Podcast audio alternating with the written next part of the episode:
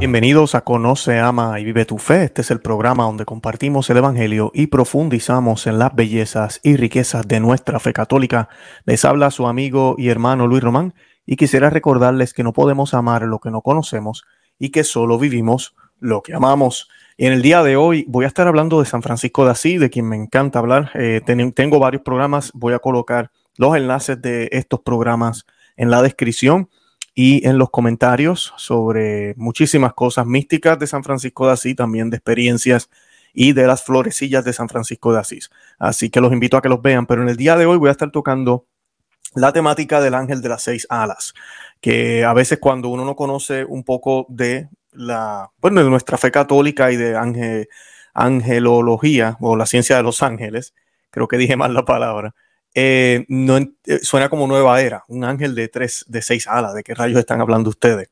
Eh, y pues voy a hablar un poco de eso, vamos a hablar de la Biblia hoy, vamos a estar hablando de los serafines, quiénes son, y vamos a estar hablando de esta gran experiencia que tiene San Francisco de Asís y que en ese momento recibe los estigmas, que son las marcas de las llagas de Jesucristo, los clavos, el, el, costado, los pies, todo, todo eso que lo han recibido muchísimos santos eh, pues lo recibe él, eh, no por su santidad, sino para llevar ese mensaje de Dios. Por eso San Francisco de Asís eh, le dice a los, a los hermanos que no digan nada a nadie hasta que muera. Y pues esa parte es importante porque pues no se trata del santo, sino de lo que Dios quiere hacer a través de ese santo, porque sabemos que ya San Francisco de Asís, bueno, ya era un gran santo con todos los prodigios que hizo, pero no es hasta que la persona muere, expira y se va que podemos decir que esa persona vivió bien, esa persona estuvo en gracia. Eh, y eso es, ¿verdad? Cuando es muy obvio, porque muchas veces no, sabemos.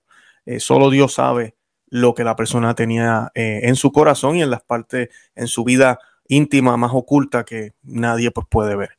Y para comenzar, yo quiero pues que hagamos un Padre Nuestro, lo vamos a hacer en la lengua oficial de la Iglesia Católica y esta oración la hacemos in nomine Patris et Filii Spiritus Santi. Amén.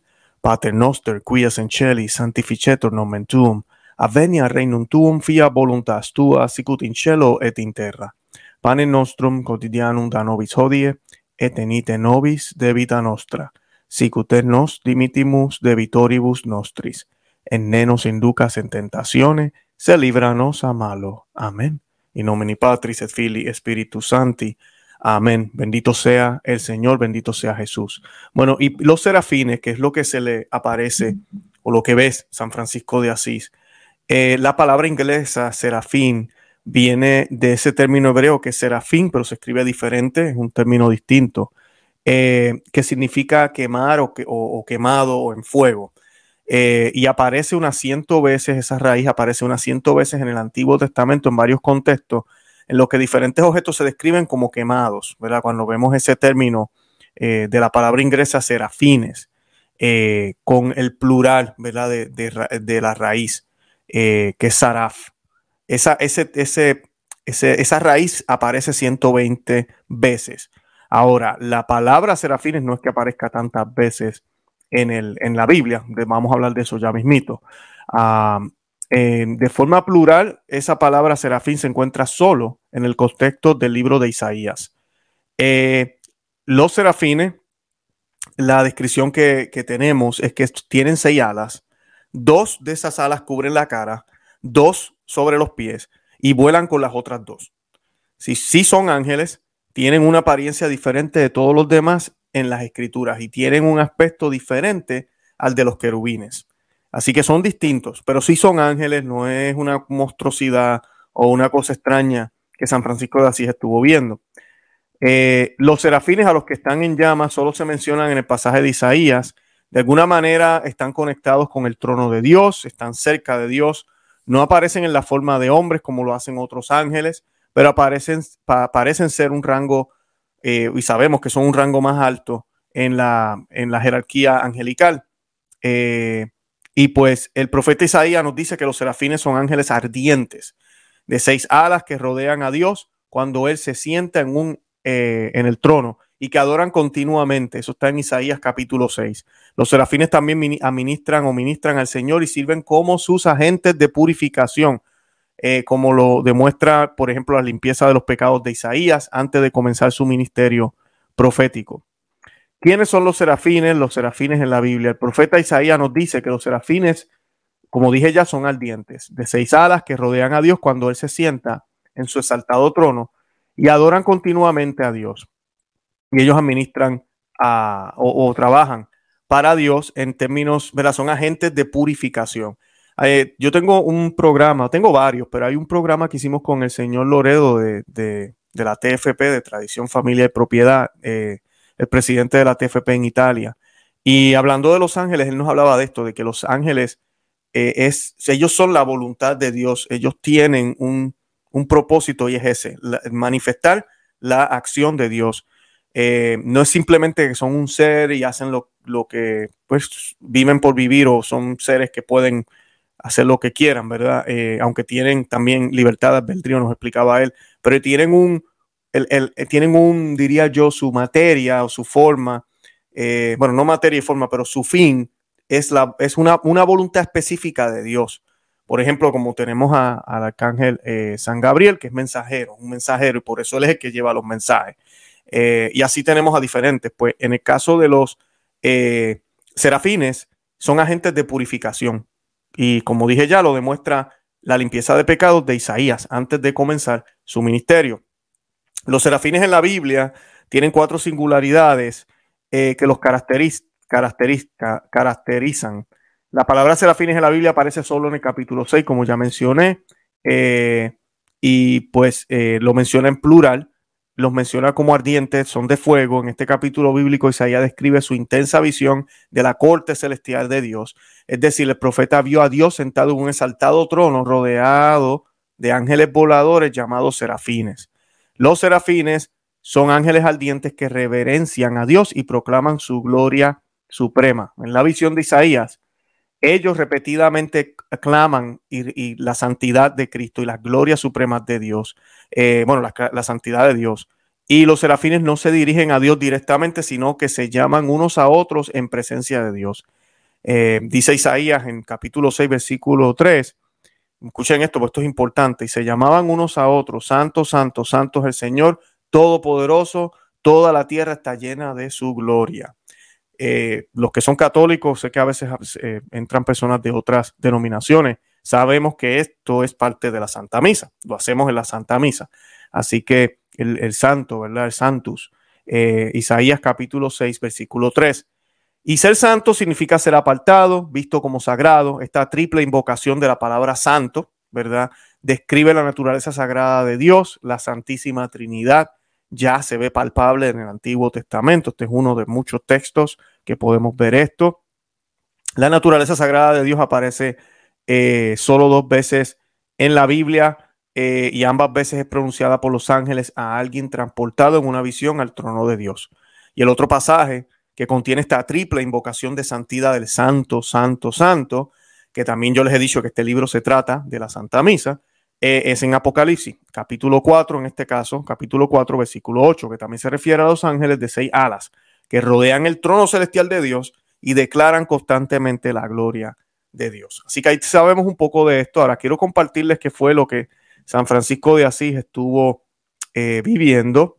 Eh, y pues San Francisco de Asís recibió los estigmas eh, en el santuario franciscano de la Verna en las montañas del sureste de Toscanas, después de haber ayunado unos, durante unos 40 días y 40 noches. La última vez que San Francisco de Asís visitó el lugar fue el 17 de septiembre del 1224. 1224, ya van, ya van mil años, eh, sí, mil años, casi, casi.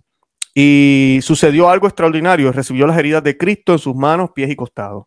Francisco estaba en la Verna para rezar y ayunar durante 40 días como preparación para la fiesta de San Miguel Arcángel. Miren eso, otro ente o, otra persona angelical, 29 de septiembre, ¿verdad?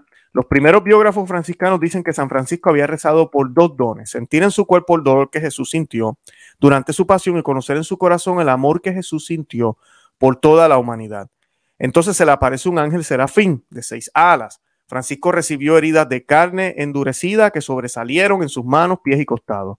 De inmediato Francisco se encogió de dolor, pero también quedó abrumado de alegría, Francisco entendió como es propio de los santos que hay una conexión entre el sacrificio y la caridad.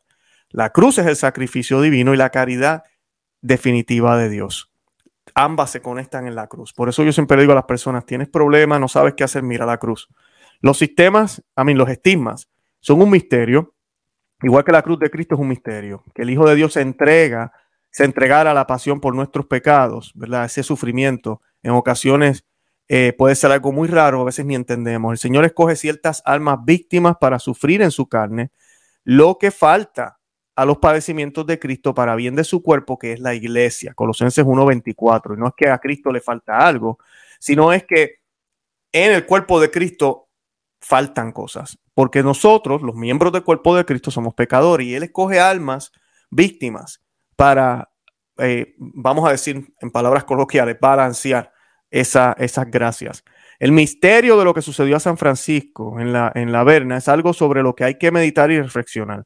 En última instancia, hay algo más grande que las llagas de Cristo o de San Francisco. La cruz es un mero camino hacia la resurrección. Sin la cruz no hay resurrección. Esa parte no se nos puede olvidar. Eh, hoy en día la Verna, ese lugar, es un santuario italiano, tiene una gran comunidad permanente de frailes franciscanos, un noviciado para jóvenes, frailes en formación y varios dormitorios para retiros. Eh, y pues es un lugar que si uno puede visitar sería bonito visitar. Y pues eh, al final eh, de esto, ¿verdad? Sabemos que San Francisco de Asís, pues sí vivió una vida santa. Y con esto el Señor nos muestra un testimonio de lo que Él pide y de lo que se atreve a darle Dios a Él. Porque Él le pide y nosotros, mira que le huimos a los sufrimientos. San Francisco de Asís le hizo la petición, sentir en su cuerpo el dolor que Jesús sintió durante su pasión y conocer en su corazón el amor que Jesús sintió por toda la humanidad. Yo diría que una petición como esta, hágalo con un director espiritual, porque cuando usted le pide a Dios, esto no es juego. Cuando le pedimos a Jesús, no es juego. Pero el, el serafín se le presenta a San Francisco de Asís, y San Francisco de Asís lo describe de una manera que él no podía creer. Él decía que eran, eran, las alas eran inmensas, y dos le cubrían la, el cuerpo, otras le cubrían el pie, y, y los pies y, con las otras volaba y él decía que era impresionante. Y pues, pero vienen a quemar. El alma de San Francisco de Asís fue quemada en ese momento. Tan quemada y marcada que se veían visiblemente las llagas de Cristo, quien nos quema de amor por lo que Él nos, nos ha dado y nos quema, porque es que el pecado necesita ser quemado. Cuando uno purga, cuando usted limpia, cuando usted solda, cuando usted cambia, usted modifica, Usualmente, cuando esto se hace, especialmente la construcción, se necesita calor, se necesita fuego, se necesita fuerza, se necesita fricción, se necesita dolor y esfuerzo. Y creo que ese es el ejemplo que San Francisco de Asís nos da aquí. Y el poder ver cosas como estas en la vida, puede ser que tengamos la oportunidad de ver algo como extraordinario, a veces lo pedimos. Pero yo digo que si no vemos a Cristo en las cosas pequeñas y simples, como lo hizo San Francisco de Asís toda su vida, jamás vamos a poder ser dignos de poder ver las cosas extraordinarias. Tal vez aquí en la tierra como regalo, pero más allá en el cielo, que es donde realmente importa, que podamos estar junto con los serafines en el cielo. Bueno, yo los invito a que le den me gusta a este programa, que no se olviden eh, eh, compartirlo con otras personas y que se suscriban a este canal. Yo espero que hayamos aprendido algo. Quise pues compartir un poco de esto porque me habían enviado algunas dudas sobre esto del ángel de seis alas. Pues ya sabemos que son serafines y que San Francisco de Asís no estaba viendo ningún ángel de la nueva era ni nada de eso. Y nada, yo con eso me despido. De verdad que los amo en el amor de Cristo y Santa María, ahora pro nobis. Que Dios me los bendiga. Bye bye.